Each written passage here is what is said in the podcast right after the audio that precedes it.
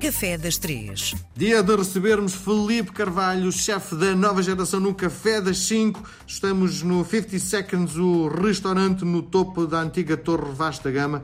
Bom, Felipe, uma das coisas que eu uh, tenho muita curiosidade, porque e eu e provavelmente uh, todas as pessoas que já foram restaurantes, é saber como é que funciona, uh, no fundo, uma cozinha.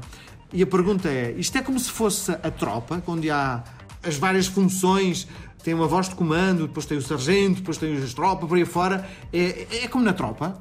Há, há a organização, há, há hierarquia, claro, e há a pessoa responsável, abaixo da pessoa responsável há o subchefe, ou seja, neste caso há o chefe executivo, há o subchefe, há os chefes de partida, ou seja, cada pessoa tem a sua responsabilidade para que tudo corra bem. Uhum. Acho que essa estrutura é muito importante, seja se quiser olhar para a tropa, para a tropa, mas numa cozinha também, claro. ou em qualquer trabalho, porque senão era um bocadinho, cada um sabe o que é que faz e como é que faz e torna-se um bocadinho uma bandalheira.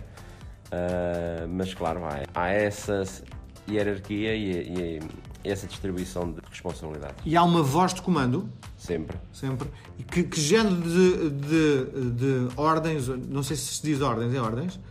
Não, só, pode ser ordens, ou seja, mas basicamente a voz de comando o, o que tem que fazer é orientar e manter toda a gente dentro do caminho para o qual está a trabalhar. Hum, e, e, a, e, essa voz de comando uh, só comanda ou também mete a mão na massa? Não, também mete a mão na massa. É? E, Por menos no, no, no, meu caso. No sim, meu caso. e verifica como é que está o resto uh, da tudo. equipa a funcionar, é? Tudo, tudo, tudo. Sim, e, e o Filipe é o comandante, não é? Uh, vai, tem tempo a vir à sala, conversar com os seus clientes? Muitas vezes os clientes vão à cozinha. A sério? Sim, sim, sim, sim. Enquanto o Filipe está a cozinhar, a sério? Sim, sim, sim. Estranhíssimo, não é? Bom, diga-me lá, o que é que nos traz hoje no Café das Três? Então falámos de sustentabilidade, então vamos usar aqui um bocadinho as claras dos outros doces todos que fomos guardando ao longo do programa e vamos fazer um molotov. O molotov é um, é um doce feito à base de açúcar, caramelo e clara Uh, muito fácil de fazer e quem, quem já não comeu um molotov Nós é em Aveiro pomos sempre um bocadinho de doce de ovos. Como é, como, é que, como é que aquilo, como é que o Molotov ganha aquela forma? Porque uh, não tem farinha, pois não? Não, é clara batida com açúcar. Depois incorporamos normalmente um bocadinho do caramelo para dar um toque mais de caramelo à clara batida com açúcar, ou seja, basicamente fazemos um merengue.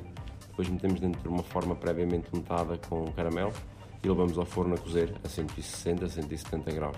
A clara, como tem ar incorporado, vai subir e quando está no ponto de cozura correto tiramos fora, deixamos descansar e a clara já não volta abaixo porque cozeu. Muito bem. Fácil de fazer, diz Fácil, o Filipe. Sim. Facílimo, não é? é Facílimo, não é?